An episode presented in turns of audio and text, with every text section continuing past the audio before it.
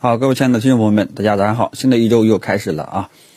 那么早上刚刚看了一下外围的一个情况啊，基本上呢都在走低啊，小幅的走低啊。美元指数呢也是跳空高开啊，这个说明这个外围的情况呢，好像周末有一些消息呢是利空。那么有的人认为呢是跟呃三大这个央行这个开始加息有关系啊，什么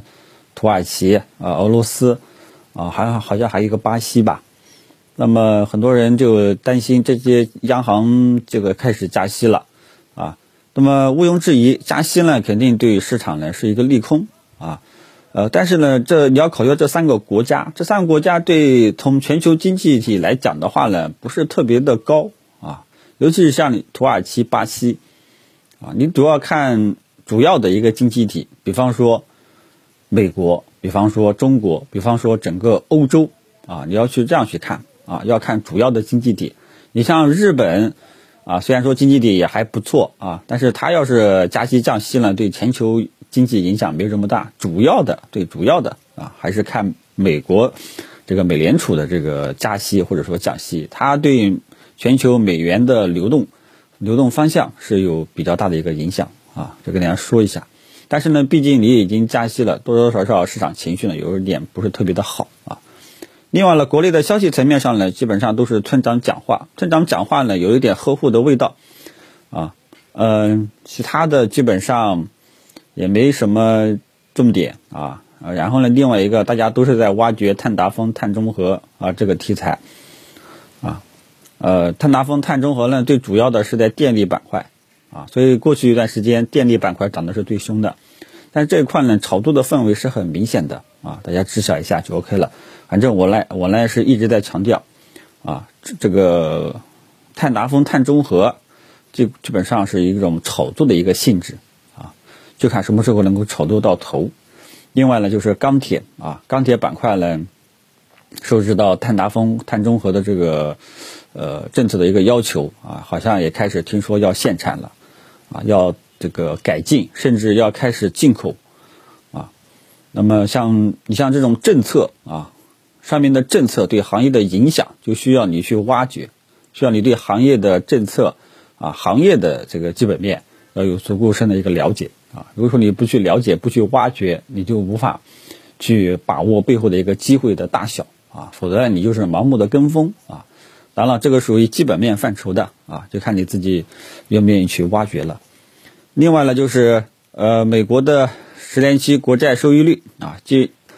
嗯，礼拜五晚上呢也是跳涨到啊这个百分之一点七以上啊，这速度呢有点快，可能是跟这个原因有关吧啊。但是我们可以看到这个嗯，美国的指数啊，美国的股市啊，好像没什么特别大的反应。所以呢，怎么讲呢？美国股市呢依然还是上涨过程当中，咱们 A 股呢是一个明显的一个参差不齐的一个市场结构，啊，最近呢，我觉得更多的机会方向，呃，昨天都跟您跟大家说过了啊，嗯，像这个疫情恢复方向，啊，旅游酒店啊，比方说你像这个三星堆，啊，四川的这个三星堆，这个好像又挖掘出不少东西出来，那你像这个事件出来会利好哪些股票呢？对不对？你要去挖一挖，这都是游资事件驱动型策略投资者应该去干的事情啊。另外一个呢，就是通胀啊，通胀题材，像这一块呢，更多的还是一个输入型的啊，由美国这个放水，然后输入到全球啊，这个也是很多人很多国家为什么加息的一个原因啊。那么像这一块呢，基本上也有点炒不动的感觉了啊，里面的钢铁。有色，大家也要搞清楚，最近在涨，主要还是涉及到碳达峰和碳中和啊。那么最后一个呢，就是碳达峰、碳中和这个题材炒作性质，这个网上挖的比较多一点啊，因为这个呢是大领导提出来的，对未来行业的这个发展、改变、能源的格局啊、使用一些以及一些新技术的应用啊、新技术的发明啊，都是有比较大的一个影响的啊。其他的感觉没什么特别要说的了啊。呃，至于这个中美谈判之间的分歧啊，毋庸置疑，在宏观上肯定是有这个影响的啊。当然了，这个影响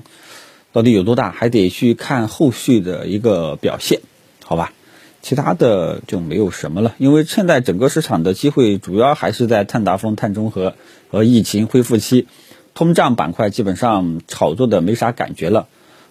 刚刚也看了一下大宗商品这一块，